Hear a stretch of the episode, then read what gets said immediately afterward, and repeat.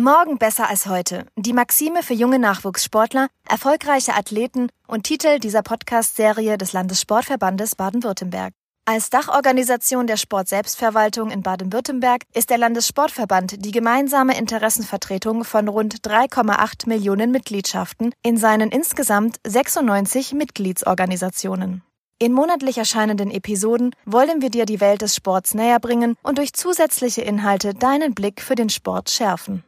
Präsentiert von Die Ligen Multimedia stellen wir euch gemeinsam mit Sportlern, Trainern, Ehrenamtlichen und Vertretern aus Politik in diesem Sportcast Insights und exklusive Neuigkeiten rund um den Sport und die Athleten im Südwesten vor.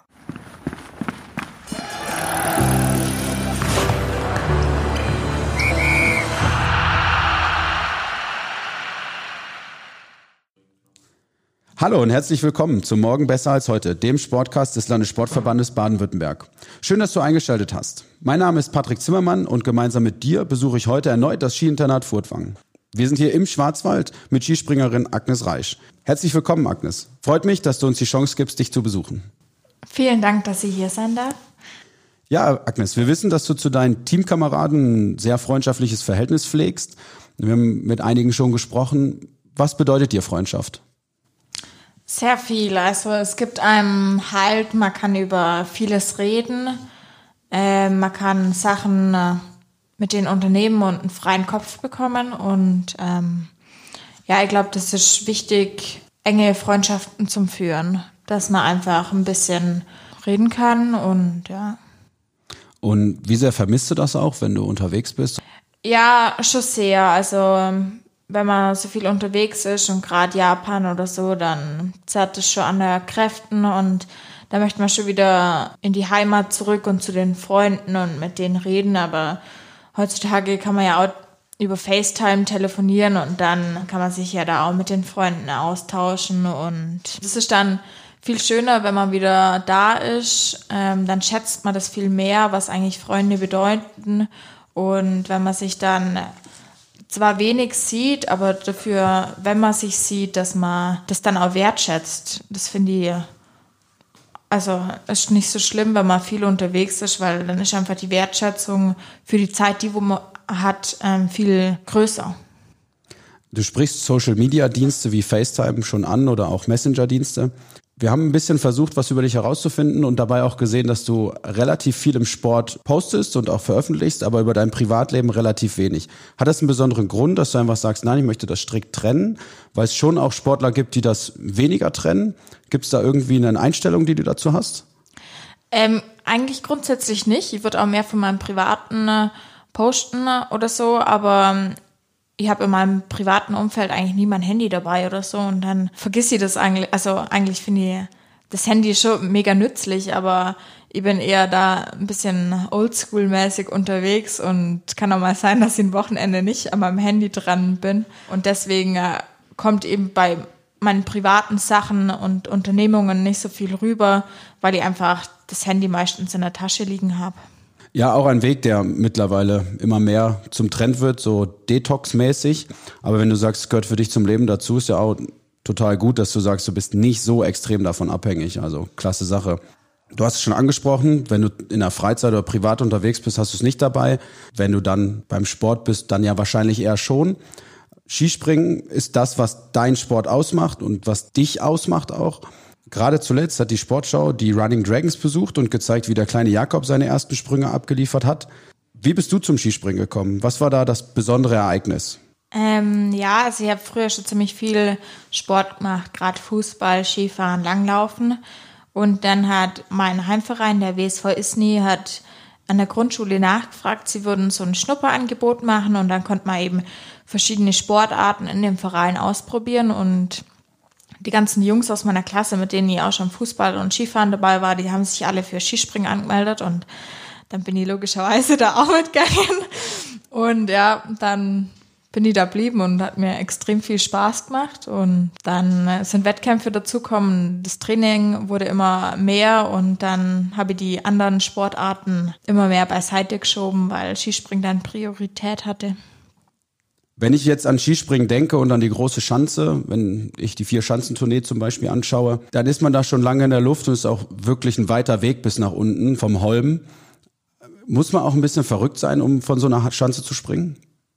Ja, ich glaube, man muss nicht nur verrückt sein, um Skispringen zu machen. Ich glaube, Skifahren oder andere Sportarten, gerade Triathlon, die wo sich quälen ohne Ende und der ganze Tag trainieren. Ich glaube, da ist jeder irgendwie verrückt in äh, verschiedenen Hinsichten und mir macht es extrem viel Spaß, an die Grenzen zu kommen, ähm, die Geschwindigkeit und der Flug ähm, und aber einfach den Körper zum Spüren. Also sobald ich eine falsche Bewegung mache und das nicht perfekt mache, dann wird der Sprung nix und das alles auf einen Punkt zum kriegen und ähm, in der Luft dann zum Fliegen und du weißt, du hast alles richtig gemacht, also beim perfekten Sprung oder annähernd perfekten Sprung, ähm, dann ist schon ein Gefühl, das kann man nicht beschreiben.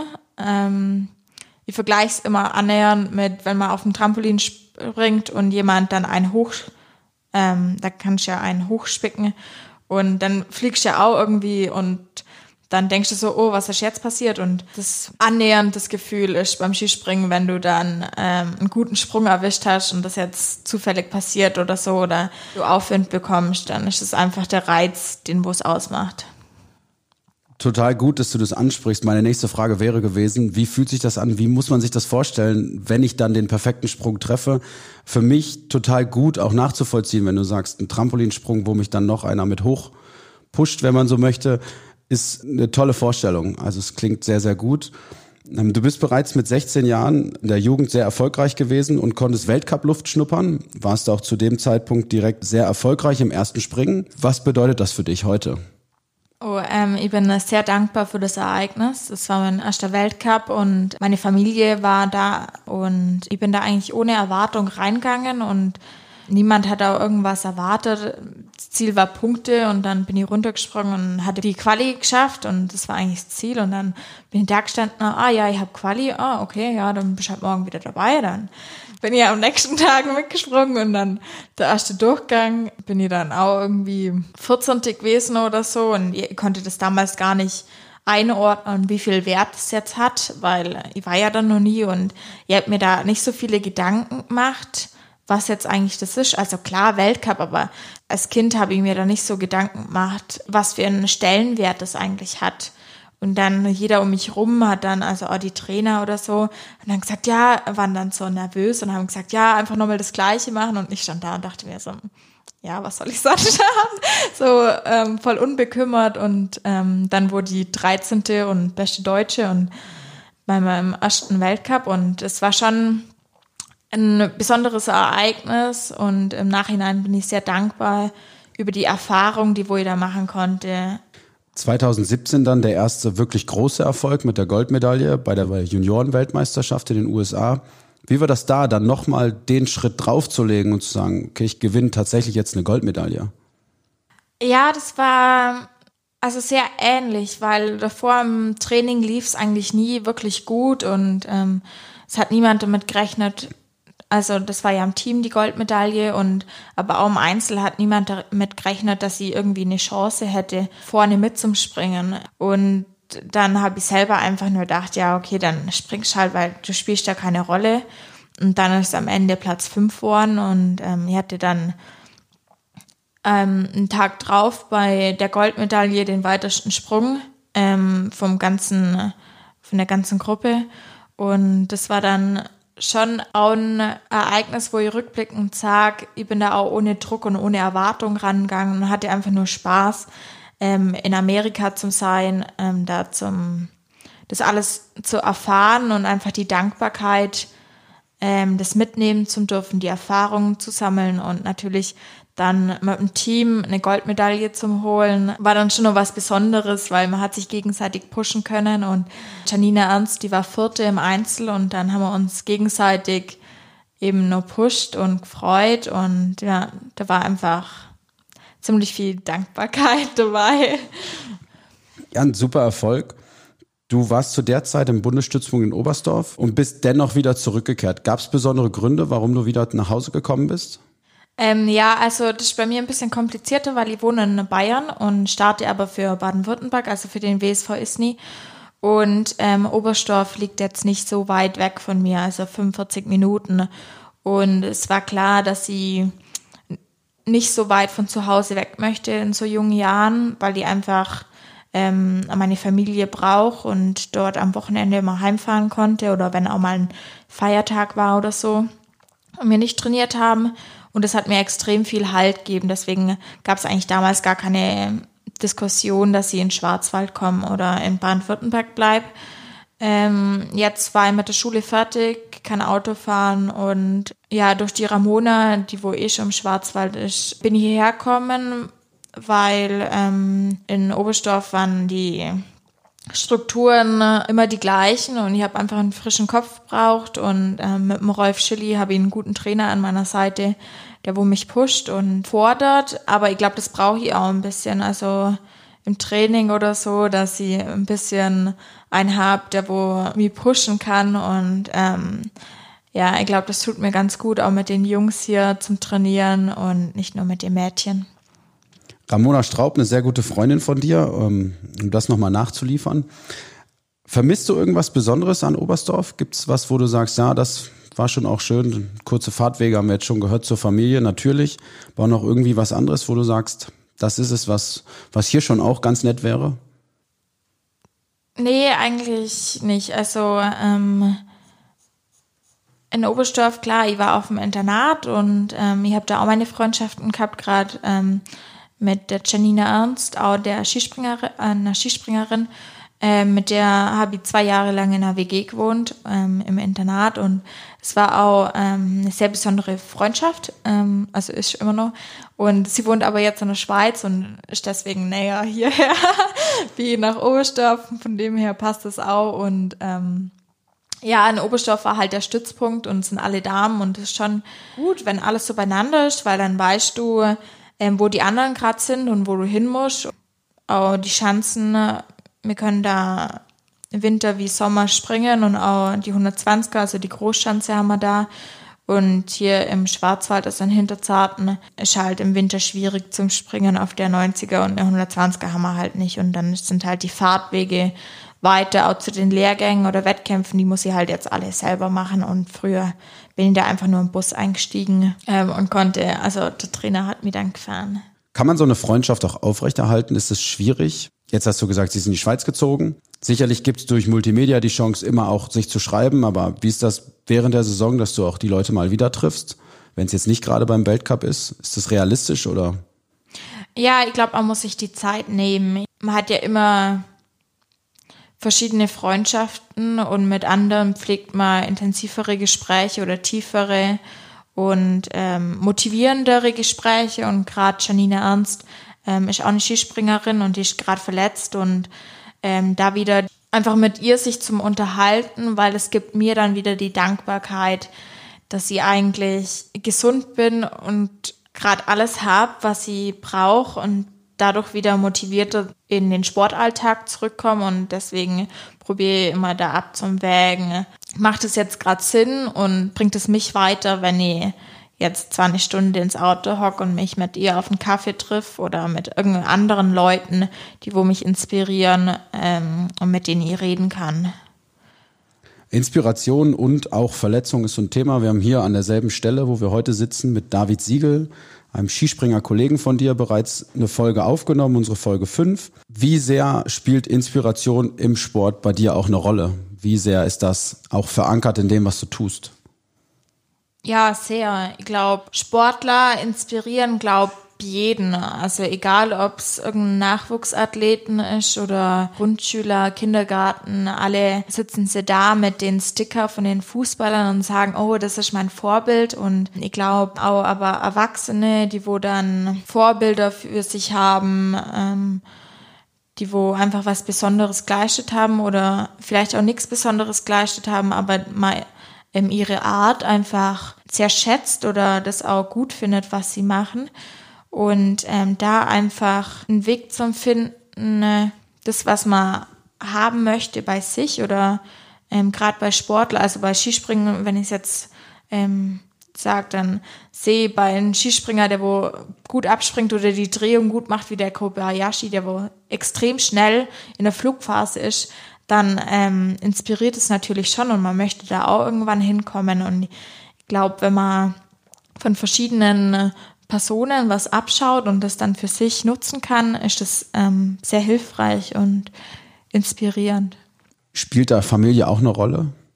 Ja, sehr. Ich bin auf dem Bauernhof groß geworden und meine Familie hat zwar nicht so viel Ahnung von Skispringen, ähm, aber das ist gerade gut, weil wenn ich heimkomme, dann kann ich abschalten und dann ist nicht immer das Thema Skisprung oder wie kann ich mich da verbessern oder wie da, sondern ich kann einfach mal zur Ruhe kommen und ja, meine Eltern erden mich sehr, wenn ich das so sagen kann. Weil wenn wir auf dem Hof sind oder so, dann brauchen die Tiere natürlich Futter und da muss man rausgehen und im Sommer das Heu machen und mähen und das Heu wieder reinholen und da einfach so der Re Realität wieder ins Auge zum Schauen. Du hast bestimmte Lebensmittel, die wo man anpflanzen muss und die wo man qualitativ hochwertig wenn man sie haben möchte, viel Zeit und Pflege in Anspruch nehmen und ähm, die aber viel mehr ähm, Nährstoffe haben und auch viel besser schmecken wie jetzt ähm, ein gespritztes Obst oder eine gespritzte Gemüse.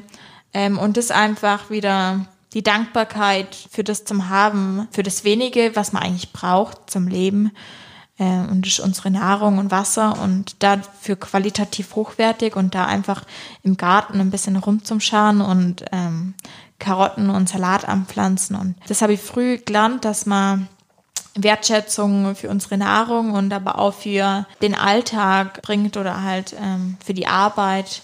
Ja, ich glaube, das hat mich sehr weitergebracht in meinem Leben, das zum Erkennen, einfach dankbar für das alles zum Sein.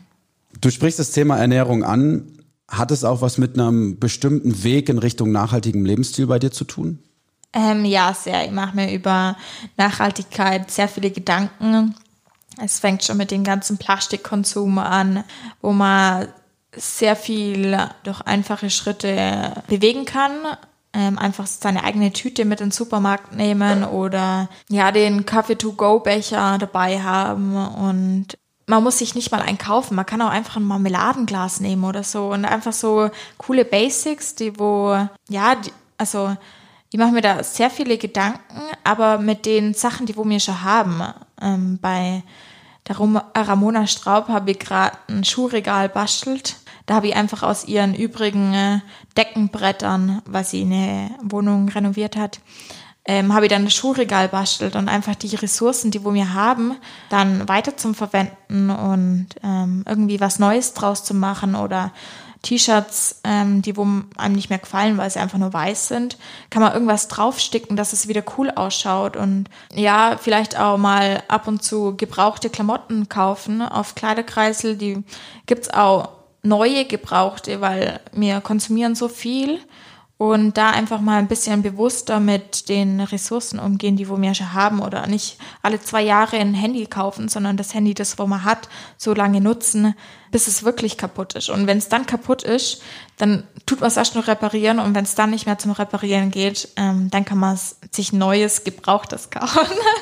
und ähm, das sind so Sachen, wo für mich eigentlich selbstverständlich sind, aber ich immer mehr merke, dass es gar nicht selbstverständlich ist, dass mein Handy jetzt fünf Jahre schon hat. Ähm, ja, und ich glaube, da braucht man einfach mehr Dankbarkeit für die ganzen Ressourcen und man sollte sich bewusst machen, was eigentlich so ein Handy in, der Herstellung für Ressourcen verbraucht oder auch die Klamotten, wie viel Wasser eine Jeans braucht. Und wenn man einfach auf verschiedenen Plattformen gebrauchte Sachen oder eine Kleidertauschparty macht, ähm, dann finde ich, ja, dann finde ich das extrem cool auch zum sagen, ja, ähm, meine Klamotten sind gerade nicht neu oder zum Sagen, ich habe mir seit zehn Jahren keine Jeans mehr gekauft, sondern äh, meine Jeans habe ich gebraucht gekauft, weil die einfach dann auch nicht mehr die Schadstoffe in der Jeans haben. Also nicht mal wegen dem Geld, sondern einfach es ist umweltfreundlicher, es ist für mich freundlicher, weil in der Jeans keine Schadstoffe mehr sind. Und ja, das ist ein Thema, wo mich sehr interessiert und wo ich auch ähm, sehr aktiv bin und probiere einfach da, also als Sportler können wir nicht entscheiden, ob wir fliegen oder fahren mit dem Zug. Und ähm, es macht keinen Sinn, dass ich nach Japan mit dem Zug fahre. Und ähm, da muss ich für mich irgendeinen Ausgleich schaffen. Also mir ist klar, dass das meine, dass der Sport, ähm, den möchte ich machen und da gibt es auch keine Diskussion, dass ich nur wegen der Umwelt den Sport nicht mache, weil ich sehe da eher Mehrwert, wenn ich in Zukunft mehr auf das Thema, also wenn ich dann berühmt bin oder bekannt bin, dass ich dann mehr auf das Thema eingehen kann und dann mehr Leute inspiriere, als wie wenn ich jetzt sage, nee, okay, ich spring nicht mehr Ski, weil es geht mit meinen Werten nicht überein, dass ich in der Welt umeinander fliege, ähm, sondern einfach da zum Sagen, ja, mir ist bewusst, dass ich fliege, mir ist aber auch bewusst, dass ich in meinem Alltag extrem viel probiere, einfach Gebrauch zum Kaufen. Es ist eine tolle, sehr reflektierte Einstellung, die du da hast. Würde sicherlich dem einen oder anderen auch gut tun. Du hast eben was von Handwerken gesagt und hast erzählt, dass du bei Ramona Straub ein Schuhregal gebaut hast. Wir haben recherchiert, dass das eins deiner großen Hobbys ist, dass du da auch sehr gut drin bist und nicht den grünen Daumen, sondern ich hätte jetzt gesagt den Holzdaumen hast. Erzähl uns ein bisschen, wie kam es dazu, dass du ja im Handwerken irgendwie so deine kleine zweite Leidenschaft gefunden hast? Ja, das hat eigentlich auch wieder was damit zu tun, dass ich alte Möbel zu Hause entdeckt habe, die wo ich eigentlich ganz cool fand, ähm, die wo aber kaputt waren und die dann angefangen habe zum Reparieren oder so ein hässliches Holzregal einfach anlackiert habe, weil ich das schöner fand, wenn es eine Farbe hat. Ähm, und da einfach wieder die Ressourcen, die wo wir haben, ähm, zum Verwenden und nicht neue Möbel zum Kaufen, die wo aber nach zwei Jahren kaputt sind, sondern die Vollholzmöbel, die wo zu Hause rumstehen, also auf dem Bauernhof stehen ziemlich viele so alte Möbel rum und die einfach wieder dann schön machen oder dann auch den Wert zum Erkennen von so einem alten Bauernschrank ähm, oder von so einer Vitrine, ähm, das dann einfach ja den Wert zum Schätzen von so alten Möbel, weil die haben jetzt 100 Jahre gehalten und die werden jetzt auch noch 100 Jahre weiterhalten, wenn man sie pflegt und ähm, einfach ein bisschen restauriert. Und ja, ich glaube, ich mache vieles einfach, also gar nicht mal so, dass ich sage, ich muss jetzt irgendwas bauen oder so, sondern einfach, wie kann ich mit wenig, mit möglichst wenig ähm, Ressourcen jetzt das bauen, was ich bauen möchte. Ähm, sei es jetzt ein Schuhregal oder eine Kleiderstange oder so. Gefühlt jeder andere wird jetzt einfach in irgendeinen Baumarkt gehen und sich eine Kleiderstange kaufen und ich schaue halt daheim, habe ich nur irgendwo vielleicht eine alte Vorhangstange rumliegen, die wo jetzt an die Wand schrauben kann und ähm, die einfach nutzen oder gibt es irgendwie andere Möglichkeiten, wie jetzt eine Kleiderstange da bekommen oder wie was anderes äh, machen kann und ähm, glaube, da ist wieder der Hauptgrund die Nachhaltigkeit, dass sie so viel rumbasteln, einfach, dass sie Ressourcen sparen kann. Ist das auch was, das du dir für die Zukunft nach deiner aktiven Karriere vorstellen kannst? Ja, ich glaube, wir haben sehr viele Influencer, die wo mittlerweile ähm, sehr viel machen und ich finde auf jeden Fall durch die Klimaerwärmung, also ich glaube, jeder hat es mittlerweile mitbekommen. Jeder Wettkampf ist an der Kippe, ob er stattfinden kann im Skisprung oder nicht, weil es zu wenig Schnee hat, weil es Wind hat, weil es Sturm hat. Und ich glaube, mittlerweile müsste jeder wissen, ähm, dass der Klimawandel ähm, da ist und dass es ein Problem ist und dass man was tun muss. Und ich glaube nicht nur, dass man durch die Nachhaltigkeit oder dass man durch die Ressourcenschonung ähm, da was bewegen kann, sondern auch mit der Nahrung, dass man da einfach wieder zurück zu den äh, Basics geht und sich jeder bewusst machen muss, eben eine Karotte zum Pflanzen, das ist nicht so schwer. Oder im Garten äh, draußen Tomatenstrauch zum haben und selber seine Tomaten zum Ernten, ähm, das ist nicht so schwer. Und ich glaube, viele machen sich da gar keinen Gedanken. Aber so einen Tomatenstrauch aufzuziehen, das schafft jeder. Also das ist wirklich nicht schwer. Und ich glaube, ja, Ja, es ist was, was ich mir in Zukunft vorstellen kann. Ich möchte noch gar nicht so weit in die Zukunft gucken, weil du noch am Anfang deiner noch sehr jungen Karriere stehst. Was ist erstmal so das mittelfristige Ziel? Im Weltcup etablieren, wieder dabei sein, vielleicht auch mal ganz vorne stehen. Was ist so das, was du für dich in den nächsten vier bis fünf Jahren anpeilst? Ja, auf jeden Fall. Ähm, von jedem Athleten, äh, von jedem Kind ist Olympia. Ähm, bei Olympia dabei zu sein und vielleicht von einer Olympiamedaille träumen zu können. Und ähm, es ist noch ein langer Weg bis dahin. Ähm, wir haben nächstes Jahr unsere Heimweltmeisterschaft in Oberstdorf, was auf jeden Fall ein Ziel ist, da dabei zu sein. Ähm, aber auch dahin wird es nur ein langer Weg sein. Ähm, ich fahre gerade meine erste Weltcup-Saison und bin da dabei und ja, ich musste erstmal die ganzen Eindrücke verarbeiten ne? ähm, und da zurechtzukommen und zu viel unterwegs zu sein und ähm, das drumherum auch, wenn man mal einen Sprung verbockt hat, dass dann unten die von der Zeitung oder von Fernsehen dastehen und von dir dann Rede und Antwort wollen, was jetzt nicht so funktioniert hat. Und ähm, ja, da gibt es extrem viel zum Lernen. Ähm, ich bin aber dankbar für die ganzen Erfahrungen, auch dass ich den Sport überhaupt ausüben kann, dass es in Deutschland so ein System gibt, dass ich jetzt bei der ähm, Bundeswehr bin und den Sport als meinen Beruf sehen kann. Und ja, dass sie mich voll auf den Sport konzentrieren kann und da einfach alles geben und dann sieht man, was rauskommt. Aber auf jeden Fall finde ich, hört sich ganz cool an, so Weltmeister oder Olympiasieger. Aber ja, Ziel ist einfach, glaub, den Spaß nicht zum Verlieren und Vollgas zum Geben im Sport. Ähm, dass ich dann äh, bei der Heimweltmeisterschaft dabei bin in Oberstdorf. Weltcup und Erfolge sind die passende Überleitung äh, zu unserer nächsten Frage. Wir haben bereits in der letzten Folge mit Johannes Lochner angekündigt, eine morgen besser als heute Playlist zu installieren. In dem Atemzug die Frage, was ist so dein Song, dein Lied, mit dem du dich richtig motivierst? Ja, da muss ich leider passen, weil ähm, ich habe in unserer Umkleide nicht so das Handy, das wo die Musik macht, das machen andere und ähm, ich bin eigentlich, ich höre gar keine Musik, muss ich ehrlich gestehen. ähm, ich bin eher so der Podcast-Hörer, der wo dann auf den ganzen Autofahrten immer einen Podcast hört. Und ja, es gibt so zwei Lieder, ein, zwei Lieder, so, aber das sagt niemandem was. Das ist Mowgli und das heißt Wanderer. Ähm, Wir finden das bestimmt. Lied, ja, das findet man. Das ist von dem Film Expedition Happiness ähm, wo jemand einen ähm, alten Schulbus von Amerika ausbaut hat und dadurch Amerika und Alaska und ähm, Mexiko gefahren ist und ähm, dem seine Freundin ist eben Sängerin und die hat es geschrieben und das ist aber eher so mehr akustisch, aber ganz cool.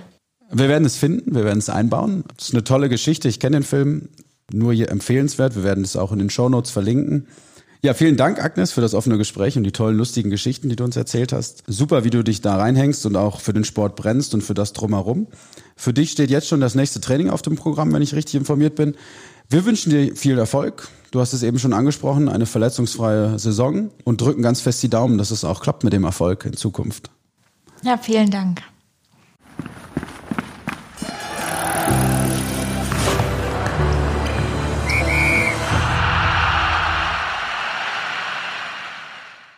Herzlichen Dank, dass du wieder dabei warst und uns zugehört hast. Mein Name ist Patrick Zimmermann und das war Morgen besser als heute, der Sportcast über den Sport in Baden-Württemberg, präsentiert von unserem Partner Die Ligen Multimedia, der Medienagentur. Solltest du weitere Infos über Agnes Reich, die vergangenen Weltcups oder das Skisprungteam beziehungsweise das Skiinternat Furtwangen, an dem wir uns heute befinden, suchen, findest du diese auf unserem Instagram-Kanal oder in den Shownotes zu dieser Sendung unter www.lsvbw.de slash podcast 7, 7 als Zahl.